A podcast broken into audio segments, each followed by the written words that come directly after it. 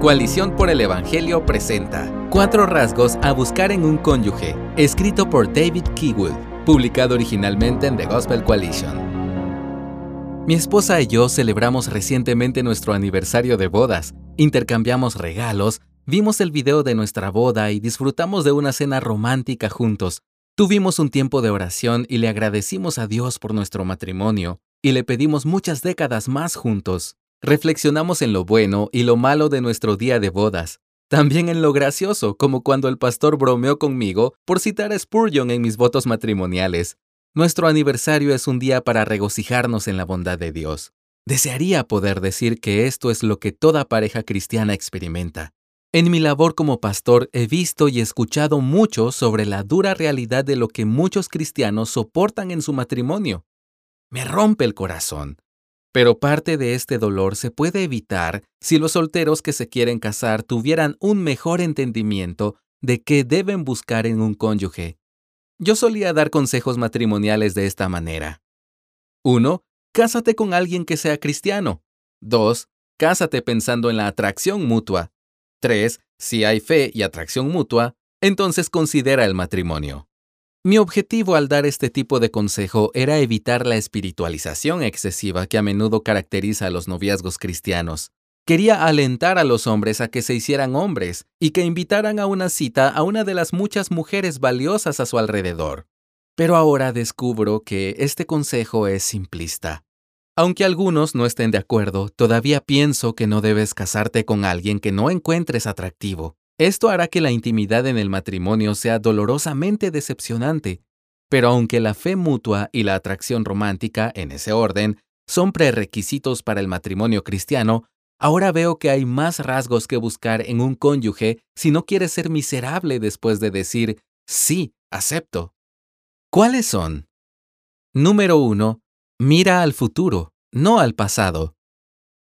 Él fue miembro activo de una pandilla en Los Ángeles durante varios años. Robaba, agredía y cometía injusticias. Pero ahora es un pastor presbiteriano, un maravilloso esposo y padre, y un nuevo abuelo. Mi amigo es un buen recordatorio de que Jesús puede cambiar la vida de cualquiera y que el pasado de alguien no es tan importante como su futuro. La vida de alguien antes de caminar con Dios no es tan importante como hacia dónde se dirige ahora que está caminando con Dios. Esto puede significar que tu futuro cónyuge tendrá una historia sexual o incluso un hijo. Hay muchos solteros en la iglesia que descartan a alguien para casarse que de otra manera sería una increíble pareja matrimonial porque estuvo en una relación sexual y no cristiana en el pasado. Muchos cristianos se guardan para el matrimonio, que es lo correcto, pero son clasistas y tibios en la fe, que no es correcto. Por el contrario, muchos para los que el sexo prematrimonial es parte de su historia, ahora son increíblemente piadosos. La segunda persona siempre será un mejor cónyuge. En Lucas 7 del 36 al 50 leemos que cuando la mujer pecadora demostró su fe en Jesús besando y ungiendo sus pies después de llorar en su presencia, un fariseo cuestionó el conocimiento de Jesús sobre la mujer. Pero Jesús conocía todo su pasado pecaminoso y eligió con gusto perdonarla. A menudo los que tienen los peores pasados son los mejores cristianos y cónyuges. Número 2. Busca dominio propio. El dominio propio con el propósito de glorificar a Dios y servir a otros es uno de los indicadores más fuertes de carácter cristiano. Todo el mundo tiene un desliz y dice algo malo o come demasiado helado después de la cena, pero tener un patrón de no ejercer dominio propio a lo largo de un espectro de áreas de carácter debería ser una bandera roja. Piensa dos veces antes de casarte con alguien que no puede refrenar su lengua, apetito o deseos sexuales. Considera las siguientes dos áreas como ejemplo. Pornografía. Los hombres o mujeres cristianos adictos a la pornografía necesitan saber que son amados por el Dios Trino, que hay decenas de consejeros, pastores y recursos listos para ayudarles y que a través del esfuerzo impulsado por la gracia y el poder del Espíritu Santo pueden matar este pecado autodestructivo. Pero por ahora, no están listos para casarse.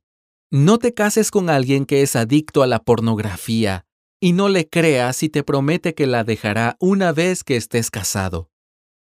Ira injusta. El noviazgo y el compromiso conllevan un nivel exagerado de incomodidad y tensión, por lo que es normal mostrar enojo o irritación ocasional. Pásalo por alto y sigue adelante. Pero si te levantan la voz con frecuencia, la historia es diferente. Considera la posibilidad de terminar la relación.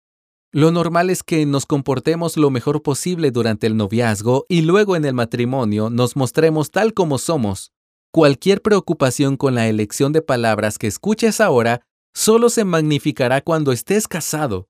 Una persona que lucha permanentemente con el dominio propio no está lista para el matrimonio.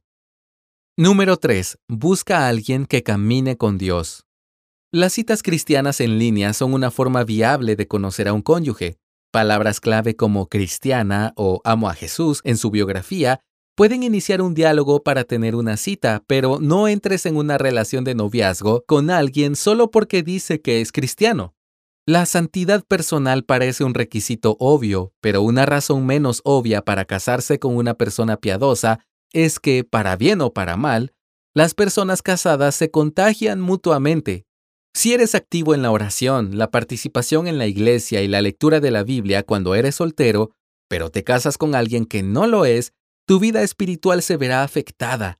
Las personas que están en nuestros hogares moldean lo que hacemos. Por otro lado, si te casas con alguien que obviamente ama a Jesús y quiere crecer en la santificación, entonces la devoción de tu cónyuge elevará la tuya.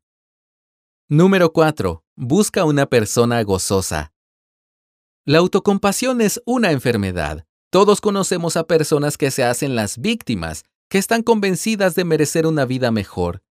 Esa autocompasión absorbe el gozo de la vida y absorberá el tuyo. Un pastor dio una vez un consejo a su hija el día de su boda. No dejes que las penas de la vida te impidan tener gozo. Este consejo es oro. El pecado personal, el drama familiar, la crianza de los hijos, las luchas financieras y todos los demás efectos de vivir en un mundo caído significan que hay cientos de enemigos diferentes que tratan de matar tu gozo. La depresión es real. El lamento y la pena no son solo normales, son saludables. Hay momentos para clamar a Dios y ayudarnos el uno al otro a sufrir bien, pero incluso en el dolor más profundo, los cristianos tienen miles de razones para tener gozo en Dios. El pueblo de Dios no debería caracterizarse por falta de gozo durante todo el año. Cásate con una persona que tenga optimismo, que sabe cómo celebrar. Cásate con una persona que te llene de energía y con la que sea divertido estar. Tu cónyuge debe tomarse en serio a Jesús, pero no a sí mismo. ¿Te preocupa tomar la decisión equivocada? Anímate, lo harás. Todo el mundo se casa con la persona equivocada. Todo el mundo se equivoca por culpa del pecado. Pero una visión robusta de la depravación total y una firme comprensión de la providencia no significa que debas tener estándares bajos para elegir con quién te vas a casar. Busca el consejo de personas casadas que sean de confianza y sean piadosas, no dejes que un buen deseo de casarte te impida pensar racionalmente en las debilidades de un posible cónyuge y las potenciales consecuencias. Gracias por escucharnos. Si deseas más recursos como este, visita coaliciónporelevangelio.org.